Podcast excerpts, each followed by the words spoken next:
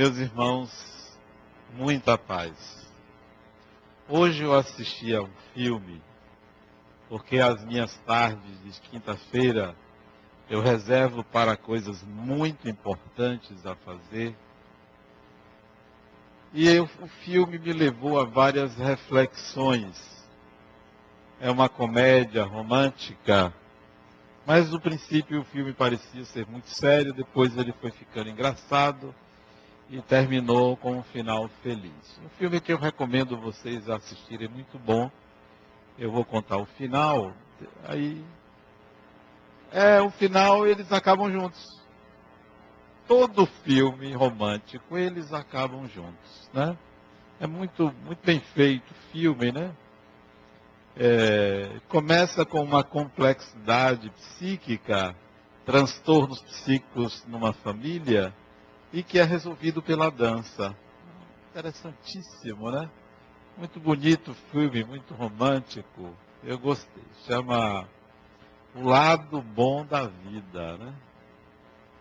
E eu, mas eu não, não iria falar sobre isso, mas o, no meio do filme me ocorreu que eu deveria comentar uma discussão que eu vi no meu blog e achei a discussão muito interessante. Eu escrevo em meu blog aquilo que sai de dentro de mim, sem compromisso com filosofia, sem compromisso com religião.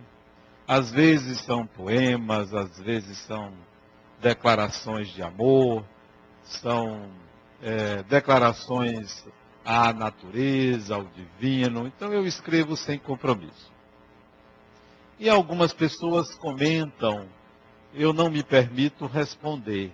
Uma outra vez que eu escrevi uma palavra equivocada, errada, aliás, não sou muito bom em português, aliás, não sei nem no que eu sou bom, e aí eu respondo corrigindo. Mas é, raramente respondo aos anônimos que escrevem, ou mesmo as pessoas que dão o nome.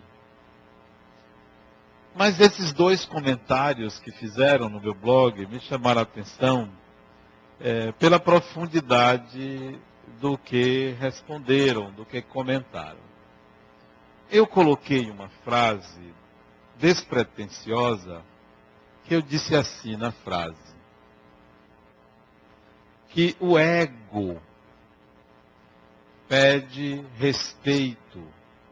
E ao espírito cabe aproveitar, ou aproveitar-se, ou apropriar-se do ego.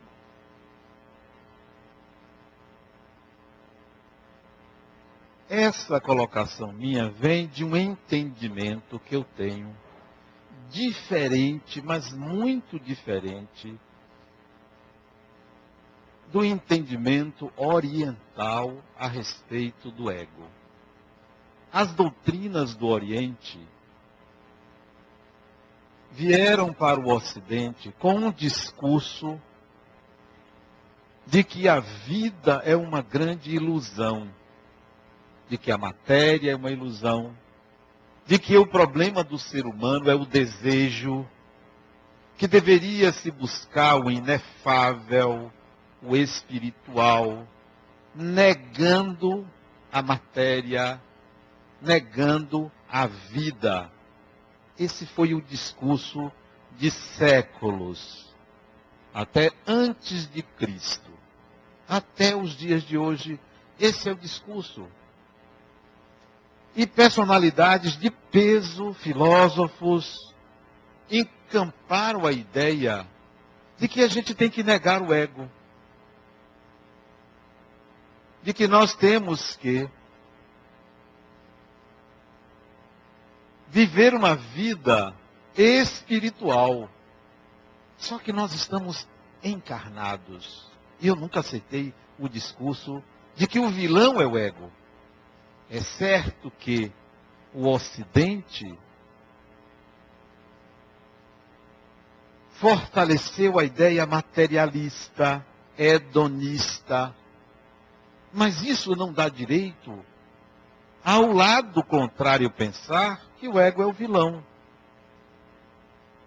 E a minha colocação vem da ideia de que a existência do ego é o ápice da evolução do espírito. O surgimento do ego na consciência, isto é, a individualidade consciente, é uma evolução do espírito. Porque o espírito nasce inconsciente de si. E essa consciência é adquirida com a formação do ego. Mas há quem pregue a negação do ego. Concordo com o desapego. Concordo que a matéria é ilusão. A física quântica veio provar que nada toque nada. Mas isso não dá o direito de negarmos a identidade do espírito na vida material com o nome de eu, o ego.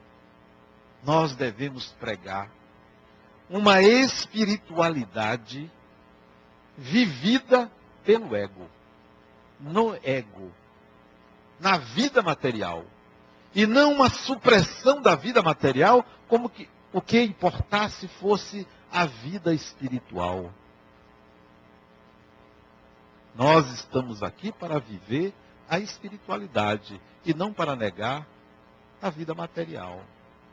Portanto, cabe-nos entender que devemos fortalecer o ego, aumentar a autoestima do ego. Quando a gente fala que nós precisamos retirar as, os transtornos do ego, as fixações mentais do ego. Não podemos esquecer que as fixações mentais não são do ego, são do espírito como um todo. Essa separação de que o problema é do ego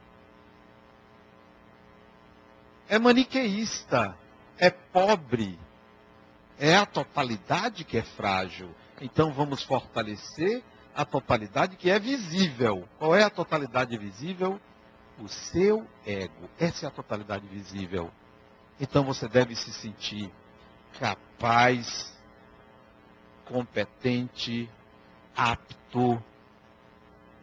E não viver uma individualidade suspensa do ar. Como se nós devêssemos viver uma espécie de sublimidade. Sublimar os desejos, sublimar a vida. Isso é um equívoco muito grande e que me desculpem os religiosos que pregam isto. O Espiritismo ele tem uma peculiaridade de ser uma doutrina racional. Não é uma doutrina que traz uma religiosidade calcada em cima do mistério nem do misticismo, mas sim em cima da razão. Em cima da razão. Nós não somos pastores, não somos sacerdotes, nós somos pessoas. Os espíritas aqui em cima, ou aí embaixo, ou do lado, onde estiver, nós somos pessoas. Eu não sou um sacerdote. Nem o Espiritismo prega que todos devamos ser sacerdotes. Nós somos pessoas. Temos que viver a vida tal qual ela se apresenta no mundo. E não como se isso não valesse a pena. Não fosse real. Lá ele, não nós. Essa espiritualidade não serve para nós. A discussão que eu vi no meu blog, aproveitem e acessem. Acessem. Entrem no site da Fundação, www.larharmonia.org.br Lá embaixo tem blog de Adenauer. Entrem. E vocês vão ver a discussão séria. Eu gostei da discussão. Interessante. Entre uma pessoa anônima. E eu acho interessante os anônimos, porque eu sei quem é. É. Eu sei quem é. Esse anônimo eu sei quem é. Tem outros que eu não sei, mas esse eu sei quem é. Pelo que escreve, porque sempre aproveita o que eu escrevo para escrever algo contrário ou crítico. Mas é interessante, porque é uma outra visão, é um contraponto, isso é bom. Né? Nós não somos donos da verdade, até porque não há uma verdade, são ideias. E a outra pessoa dá o nome. Eu não conheço, eu gostaria até de conhecer.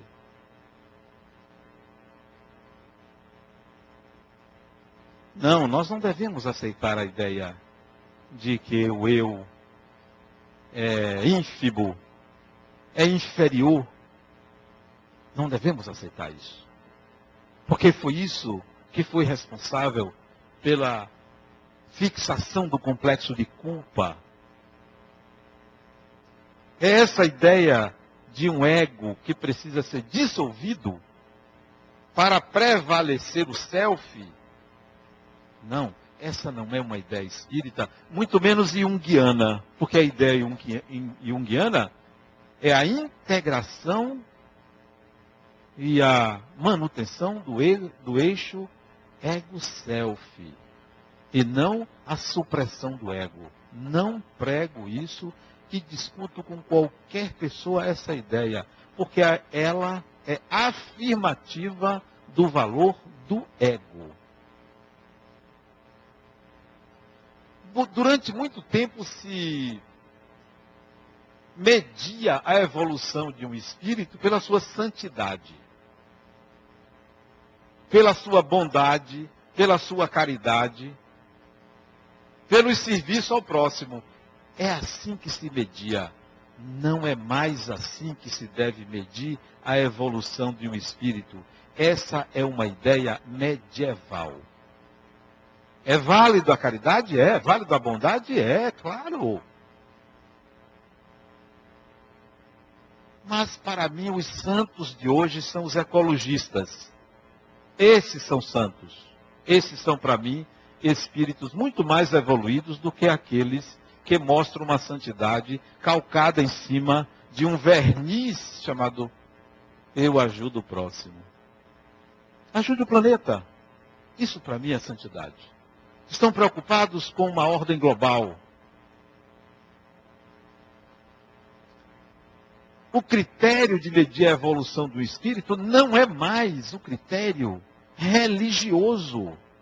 Eu prefiro um empresário empregador do que um indivíduo que está ali mantendo a pobreza de outro.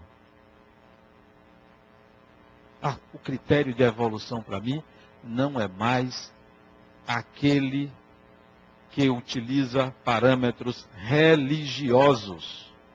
Olhe o que acontece com a igreja católica apostólica romana, alvo de escândalos e mais escândalos.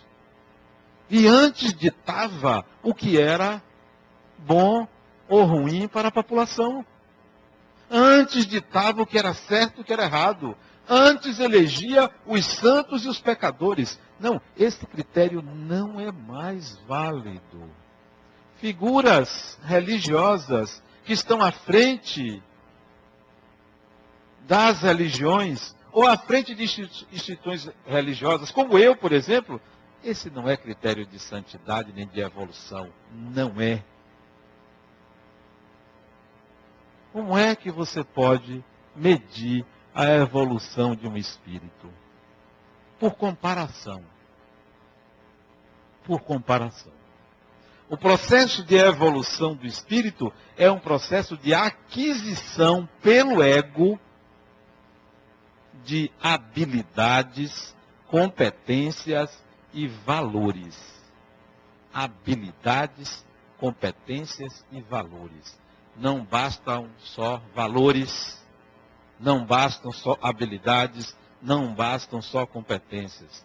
habilidades e competências para lidar com o mundo, valores para fazer o mundo evoluir com esses valores. Valores que incluem bondade, caridade, amor ao próximo, perdão, etc, etc. Mas habilidades e competências. Para quê? Para instrumentalizar o mundo, para aparelhar o mundo, para melhorar as condições de vida, as condições e qualidade de vida. Porque se nós nos preocuparmos só com o ser, ah, não, não é o ter, é o ser. Nós vamos criar indivíduos chamados de santos e a miséria, a doença campeando na sociedade. Como foi no passado. Não. Nós temos que aparelhar o ego. Nós temos que fortalecer o ego. Você tem que ter um ego fortalecido. Como é que fortalece o ego? Dê a esse ego habilidades, competências e valores. Ele pode saber perdoar, ele pode ter paciência, ele pode ser humilde. Essa é a parte dos valores. E habilidades e competências para viver no mundo. O que são habilidades e competências? Dê ao ego conhecimento intelectual, dê ao ego inteligência emocional. Dê ao ego capacidade de lidar com os problemas complexos da vida. Dê ao ego capacidade de lidar com as suas relações interpessoais. Isso é habilidades e competências. O critério de evolução é esse. E quem é que tem essa habilidade e competência? O espírito a partir das vivências do ego. A partir das vivências do ego. Fortaleça seu ego, aumente sua autoestima em cima de bases reais. E não em cima de um critério simplesmente religioso. Não. Fulano fala manso. Conhece doutrinas, conhece a religião. Discursa muito bem. Ótimo. Mas quem é esse espírito? É ele apto? É ele capaz? Então, as doenças psíquicas, as doenças da alma, elas advêm de uma fragilidade do ego. E dissolvê-lo e retirá-lo de cena, reafirmando afirmando um eu superior que não está no mundo, é um equívoco muito grande. Muito grande. Vocês podem evocar a religião que for, o papa que for, filósofo que for, não adoto a ideia da fragilização do ego, mas sim do fortalecimento do ego. A campanha contra o ego é tão grande que se criou a palavra egoísmo. Um ismo.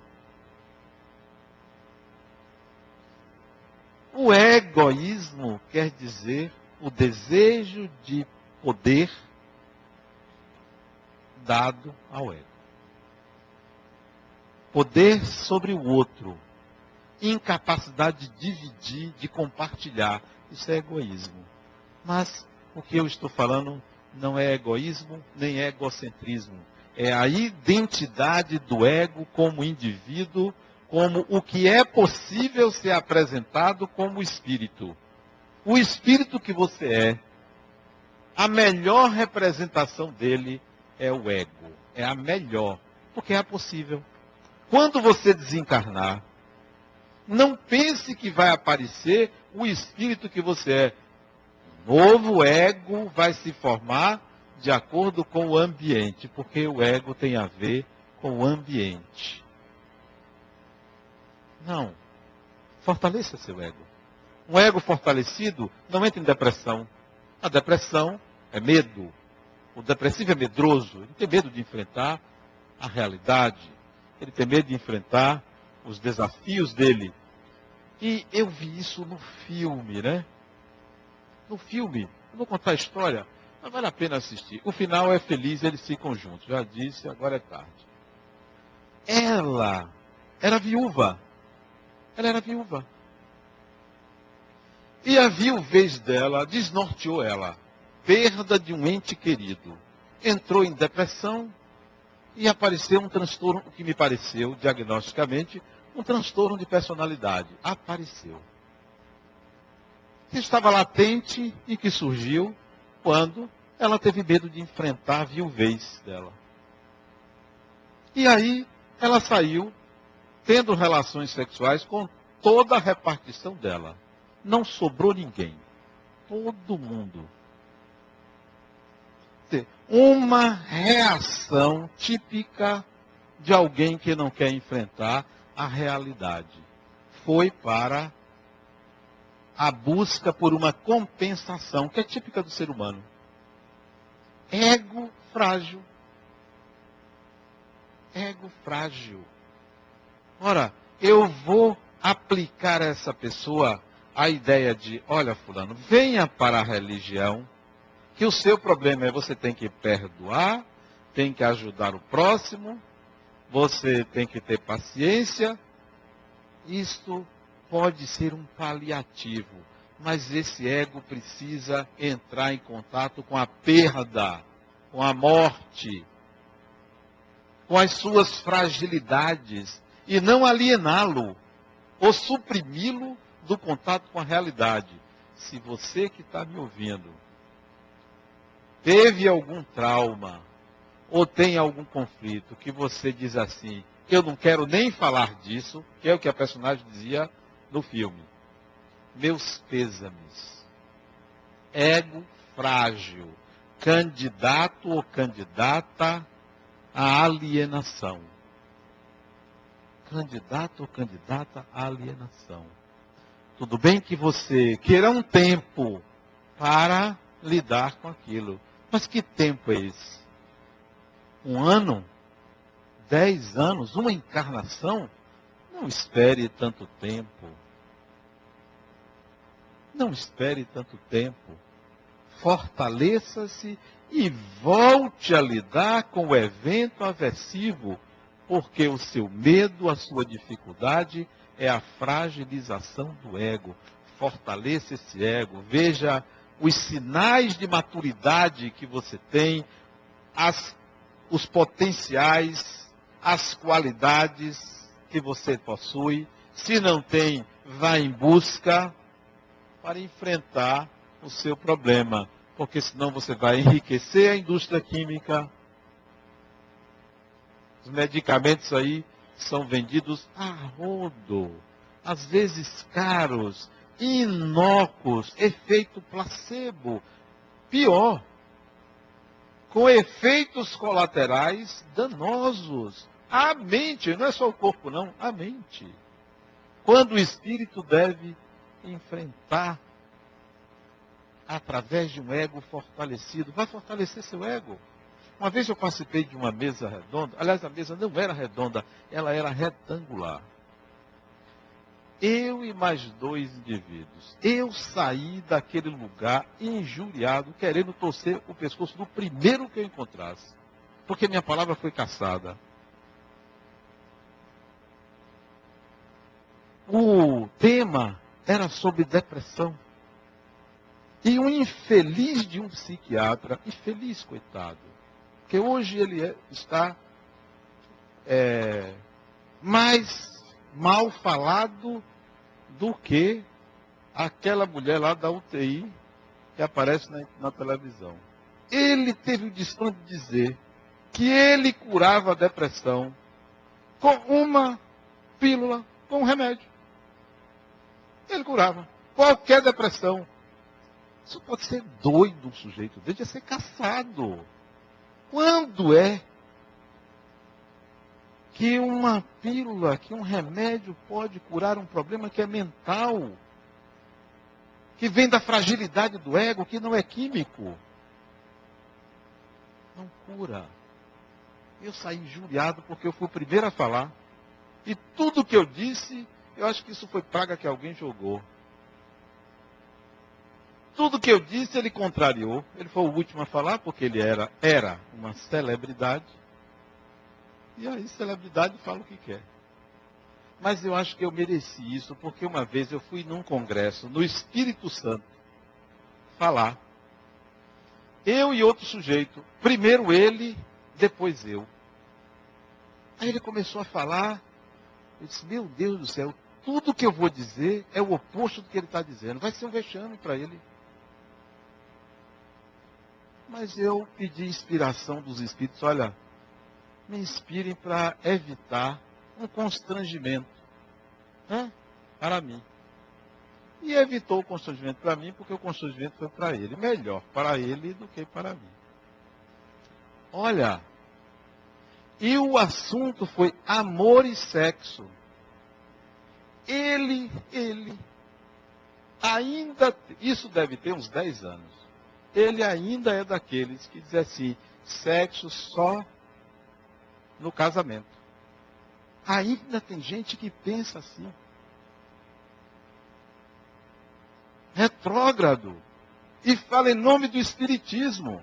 Como se o Espiritismo pactuasse com isso. Numa negação ou numa oposição de sexualidade e espiritualidade. E eu disse, não, gente. Não, sexo é uma coisa que você deve começar com responsabilidade. Quando tiver vontade, encontrar a pessoa certa, pronto. E tem que ser consentido. Consentido. Pronto. Quer dizer, tem que haver consentimento. Foi um vexame. Ele espumava pela boca porque ele não podia falar mais. Aí vieram as perguntas. Outro vexame. Três perguntas para ele, quase uma centena de perguntas para mim. Mas eu por dentro adorava aquilo. Sabe? Pode ser falta de caridade. Era igual quando meu pai me privilegiava em relação a meus irmãos. Eu adorava. É o outro tem, cada um tem o que merece. E ele, quando respondia as três perguntas, as pessoas dava para ouvir vaia, um auditório de mais de 1.500 pessoas. Eu acho que o meu regozijo interior era tão grande que eu mereci que o psiquiatra falasse por último e deixasse espumando como eu deixei aquele outro. Mas é assim. Não, não pactuo mais com isso, com esse conservadorismo medieval, com essa ideia de uma espiritualidade vazia, que não traz o mais importante, felicidade.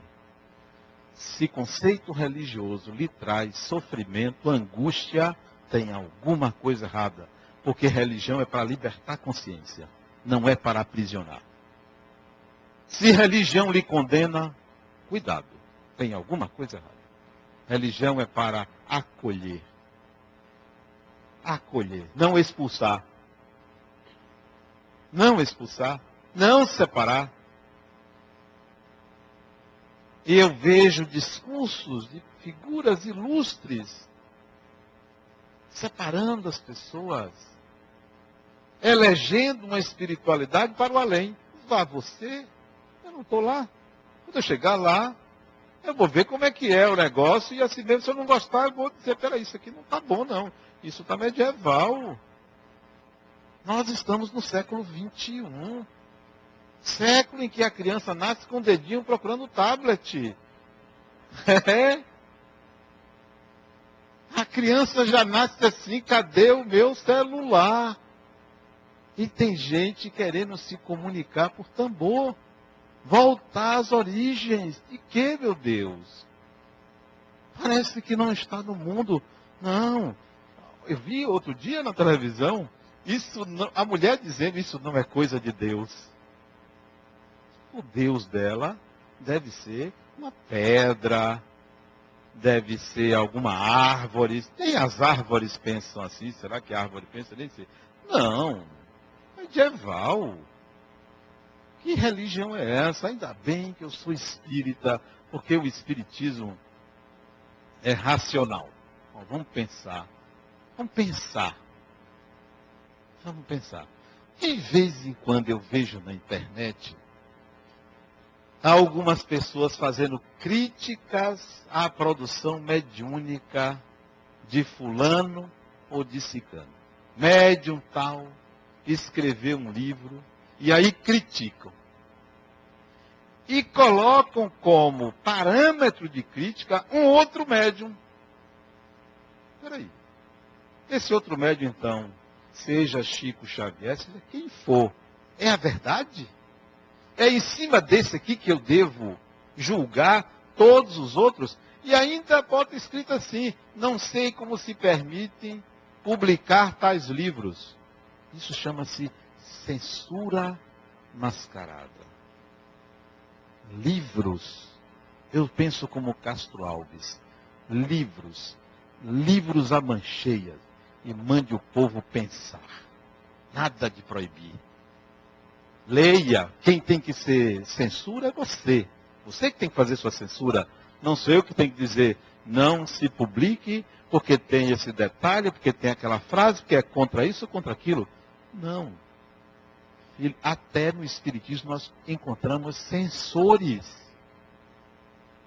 Se está errado, as pessoas vão julgar.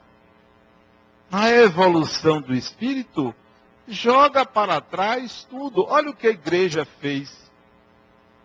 Condenou o sistema heliocêntrico de Nicolau Copérnico, depois trazido por Galileu, quebrou a cara. Aonde que a religião tem que ditar a ciência? Religião é religião, é conhecimento baseado na fé. Não é conhecimento baseado na experiência. E tem outros que dizem assim, não, a ciência tem que provar a existência de Deus. Deus não é objeto científico. Deus é objeto da religião, não é da ciência. A ciência não tem que provar a existência de Deus. E não é a ciência que tem que dizer a última palavra, como não é a religião, como não é o conhecimento empírico.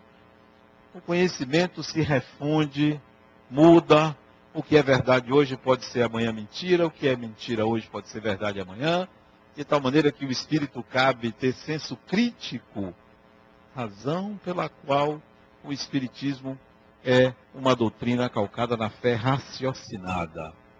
Isto é, você tem que tirar suas próprias conclusões, você não tem que se afirmar em cima de Adenauer, de A, de B ou de C, por mais respeitável que seja o nome até porque não cabe mais o argumento da autoridade. Quem falou foi fulano.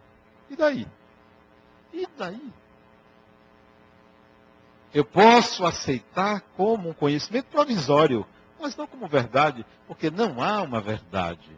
Não, eu afirmo, o ego é o ápice da evolução do espírito. Nós não temos que eliminar ou destituir o ego, nós temos que fortalecer.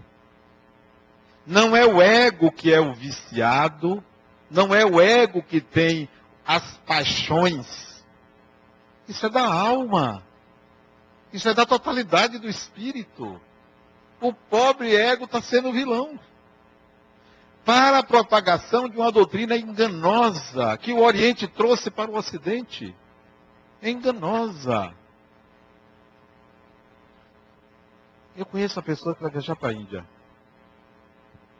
Adenal, é você não tem vontade de ir à Índia? Eu não tenho nenhuma vontade. Mas e a espiritualidade? A espiritualidade, criatura, está dentro de você. Não está num lugar, não está em Salvador, não está na Índia, nem na França. É mais provável que esteja lá em casa, aqui pertinho. É o lugar mais provável. Não. Não é. Eu vou lá para ver miséria, para ver uma sociedade que ainda estupra mulheres na rua. Não, isso não é espiritualidade. Isso é miséria, isso é pobreza. Ah, mas você vai ver as pessoas meditando. Eu medito aqui. Não, não está lá. Pode ir, você vai voltar, vai voltar da mesma forma que foi. Vá para conhecer uma cultura, para conhecer um país. Sim, deve ter coisas bonitas para você ver. Deve ter pessoas admiráveis para você conhecer. Mas espiritualidade? Não. Essa pregação contra o ego, eu não aceito.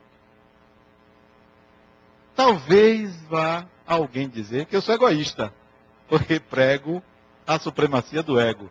Não seria egoísta, seria o quê? Sei o nome. Porque eu acredito que o ego surgiu para dar consciência ao espírito. Outro dia, um amigo de Portugal comentou no meu blog, comentou como anônimo, mas pela linguagem eu sabia que era ele português, a gente sabe, né? Eles escrevem errado, dá logo para ver quem é, né? Aí ele comentou. Ah, isso que você diz está em tudo quanto é livro. Eu digo, eu quero ver o livro que diz que o ego é o ápice da evolução do espírito. Eu quero ver, não tem.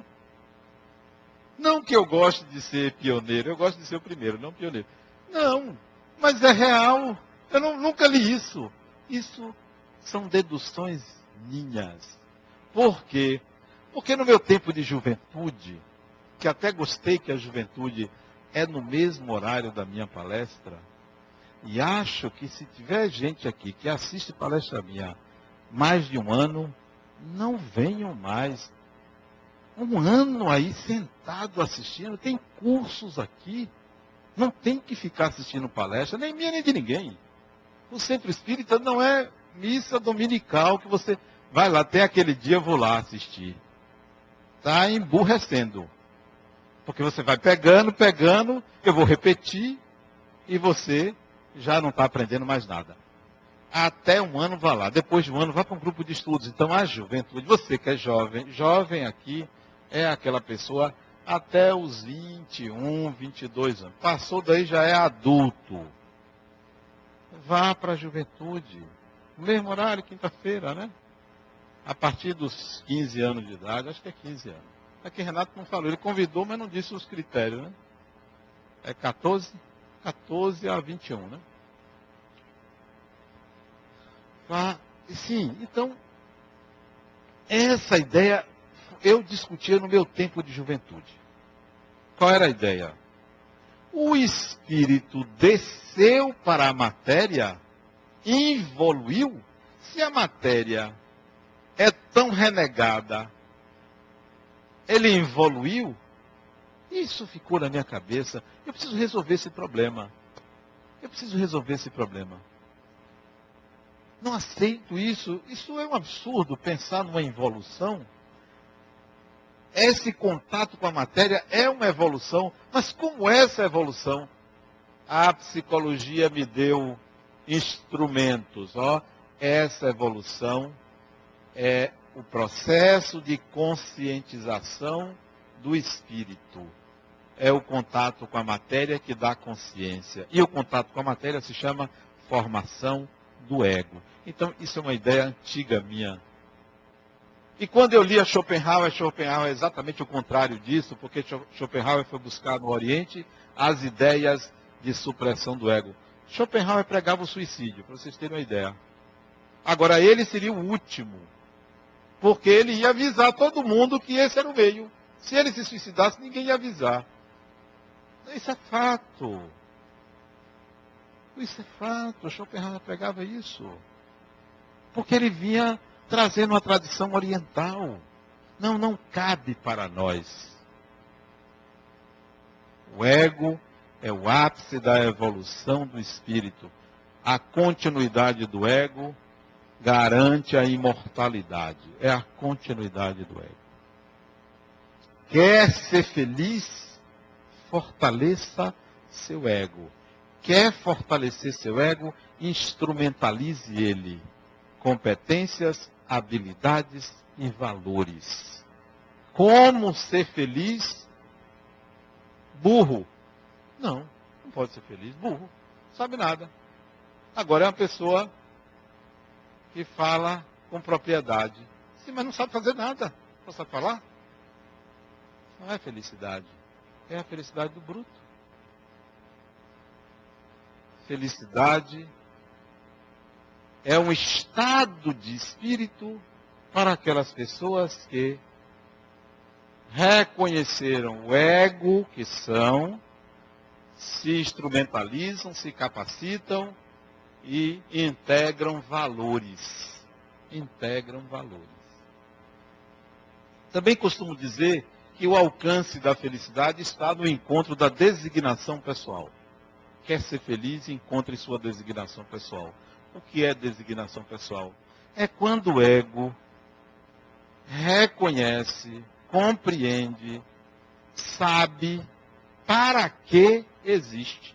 Para que existe. Para que Deus me criou. Designação pessoal. Designação pessoal não é missão no mundo, não. Ah, agora eu sei para que Deus me criou. Isso é designação pessoal. Isso é um estado de felicidade. Isso leva à felicidade em que, pese a, a, em que pesem as adversidades, os conflitos, os problemas. A questão é que nós achamos que a felicidade é simplesmente um momento ou um fim, é um estado. Contempla a tristeza, contempla perdas. A felicidade contempla tudo isso.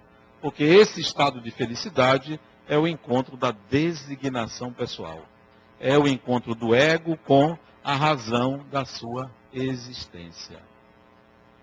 Outra coisa em relação ao ego.